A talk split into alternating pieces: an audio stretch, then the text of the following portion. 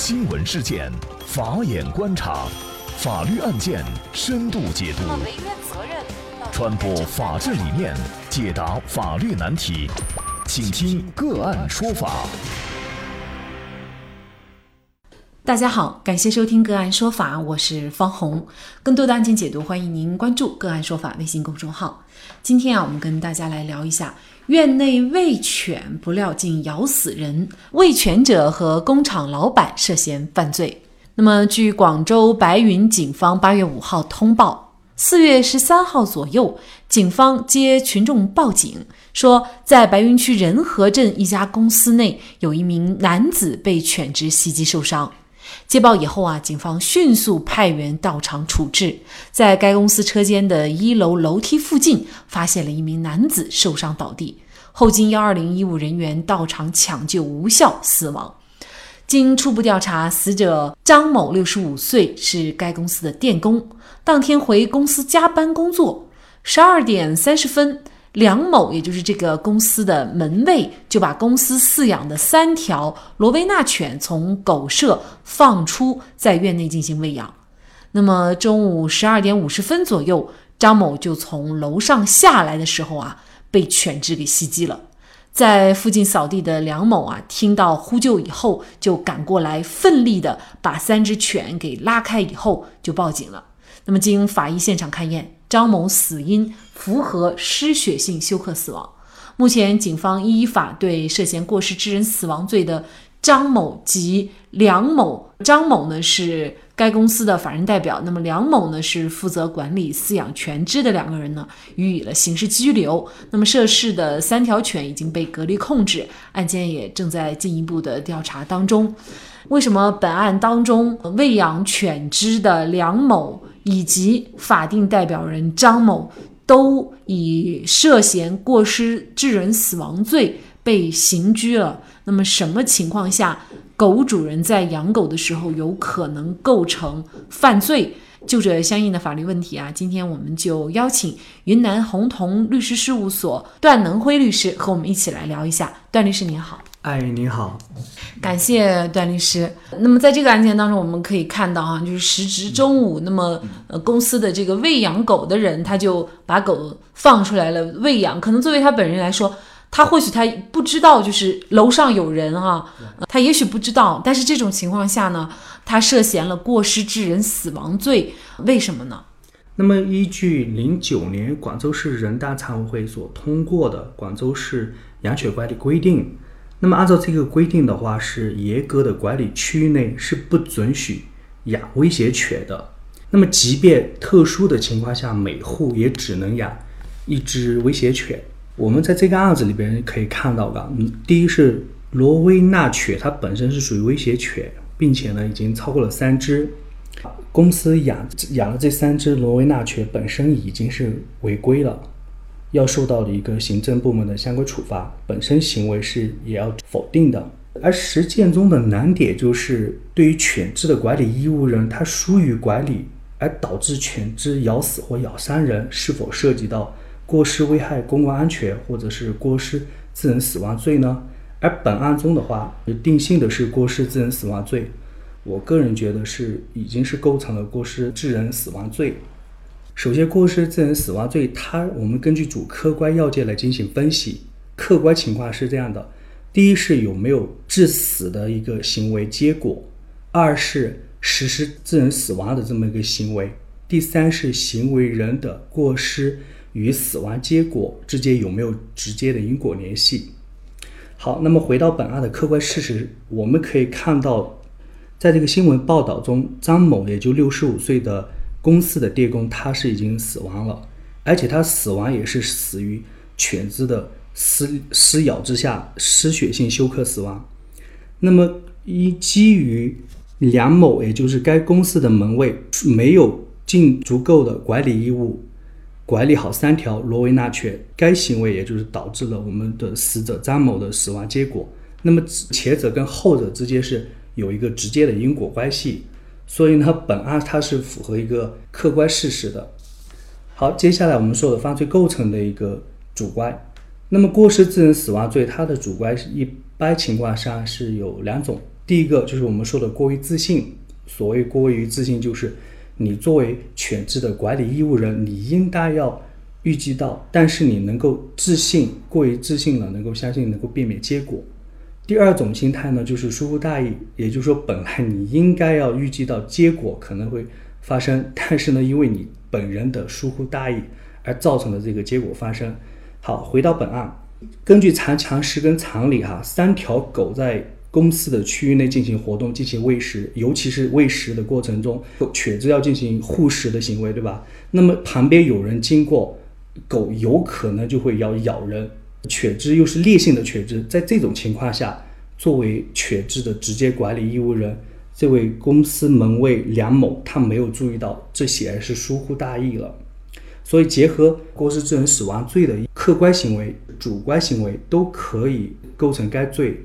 可能对于这个饲养人来说，他可能会觉得，在中午的时候，院内工厂内除了他以外，不会有人了。可能他没有想到电工事实上是在楼下，而且随时有可能下来的。那么这种情况下，他主观上仍然是存在过失的吗？呃，是的，他的主观上仍然是存在一个过失的。根据常情，对吧？有人可能来我公司办公，或者是有人从公司旁边经过。那么犬只因为它具有一个凶险性，这个工具本身就很危险，很难以控制，而且尤其当时还有三只。那么在这种情况下，他没有尽自己的合理注意义务。也是一个疏忽，嗯，那么这种基于他的主观上有疏忽，他应当要承担相应的法律责任。这是一个工厂，那么工厂它就有可能会有人，无论是什么时间，哪怕是深夜哈，都有可能有工作人员进来。那么我们就再来看另外一起案件哈，那么这起案件呢，也是狗主人哈，因为恶狗咬死人了，然后呢，以涉嫌危险的方法危害公共安全罪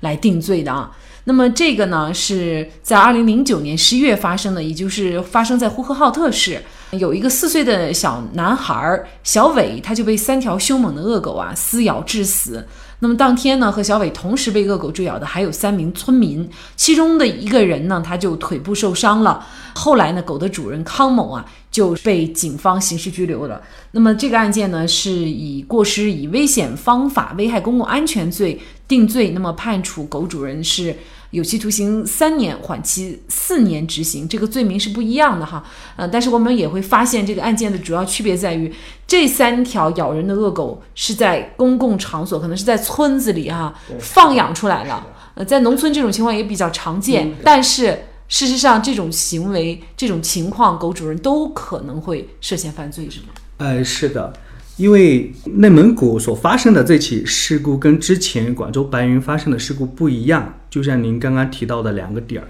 第一是它是在一个公共区域内啊，三条凶猛的恶犬出现，也就是说它出现的区域内不一样，而第二是后一起案子这三条恶犬它侵害的权益是不一样的，它侵害的是什么？是不特定的多数人的生命及及其健康。可以想象，如果这三条凶猛的恶犬最后没有被击毙的话，那么放任这三条狗进行撕咬的话，那么死和伤人数就更多，这就是不特定的。也就是为什么后一起案子过失以危险方法危害公共安全罪来定罪。在这里，狗主人他虽然他可能在当时不在现场，但是嗯，他放任的这恶狗在这个公共场所出现，这本身就是嗯非常危险的一种行为。所以就构成了这个罪名哈。广州这个事儿哈，涉及到的人就是这个公司的法定代表人张某哈，他也因此涉嫌过失致人死亡罪。那么可能我们就有疑惑了，这个公司的法定代表人当时也不在现场呀，那么他可能也预料不到圈在这个笼子里的狗会把人咬死哈。那么他为什么也涉嫌了犯罪呢？首先的话。这一家公司的法定代表人，也就是张某荣，他肯定是有一个管理过错的这么一个责任在。第一，就是它是属于是一个行政上的管理事务，可能是要接受公安机关的一个行政处罚。按照广州市养犬条养犬管理条例里边明确规定，在严格的管理区内是不能养犬的，这是第一。错误的第二是，即便准许的话，每户也只能养一条。第三的话是，他是安排了门卫对三条。罗威纳犬进行管理，但事实上，如果要真正的管理控制好三条狗的话，不只是一个人，可能还需要两到三个的工作人员进行专门的饲养，并且专门的管理。但是呢，它存在一个行政上的或者说是公司管理的一个过错，应该要承担民事责任，这肯定是跑不掉的。但是他是否要承担刑事责任，我觉得广州白云警方的行为是值得商榷的。个人观点有两个，第一个就是这位法定代表人他的。一个过错与这个死亡之间其实并不是一个直接的因果关系，也就是说，即便他呢有公司的管理过错或者行政上的过错，但这个过错并不等同于他在刑事犯罪里边是有直接的因果关系的过错。第二个的话，他当时可能也是没有在现场，不能判断他当时的一个主观的一个心态，所以我们不能仅仅基于他是公司的法定。代表人他应当要承担民事以及行政的责任，就当然的推断他也要承担刑事责任，因为我们国家刑事责任这个是非常严格的，涉及到公民的生命以及自由，所以我个人觉得白云警方的这个行为呢，要值得商榷。那么当然了，现在呢只是一个刑事拘留当中哈，具体最后定罪呢也是法院来做最后的一个判决。我们呃也会继续来关注这个案件，但是这个案件包括我们说的内蒙古发生的这个事情呢，其实都在提醒我们狗主人啊，就是说你养狗不拴绳，或者是你在管理过程当中存在的一些问题呢，很有可能会给你自己招致。牢狱之灾，当然更严重的就是让其他无关的人丢掉性命哈。狗主人如何能够避免牢狱之灾？在养狗的时候注意哪些方面的问题呢？您刚刚提的其实非常好，因为我们是有两点呼吁。第一点呼吁的话是养犬只的人，他要从心态上，他要是关关心关怀别人，己所不欲，勿施于人，要站在别人的角度来考虑，包括别人的安全是不是受到了侵害。那么这样的话，心态上要有一个一个转变。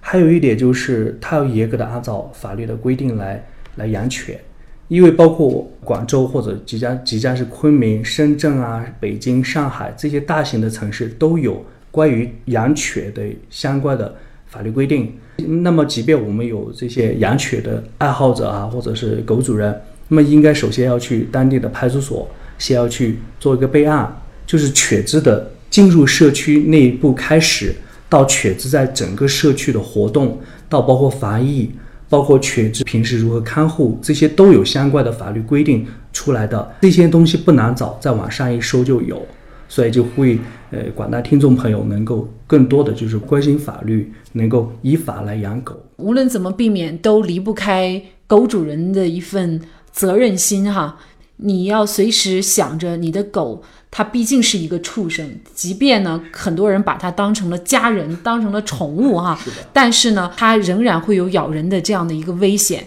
所以呢，大家在养狗的时候一定要注意，尤其是在养恶性犬的时候哈，尤其要注意。好，在这里呢，也再一次感谢云南宏同律师事务所段能辉律师。那也欢迎大家通过关注“个案说法”的微信公众号，具体的了解我们本期案件的图文资料以及往期的精彩案例点评。另外，您在生活工作当中遇到一些法律问题，都欢迎您通过添加幺五九七四八二七四六七幺五九七四八二七四六七这部电话号码的微信号向我们进行咨询和交流。给大家提供法律问题解答的都是我们节目邀请到的嘉宾了，他们都非常的资深、专业和负责任。感谢您的收听，我们下期节目再见。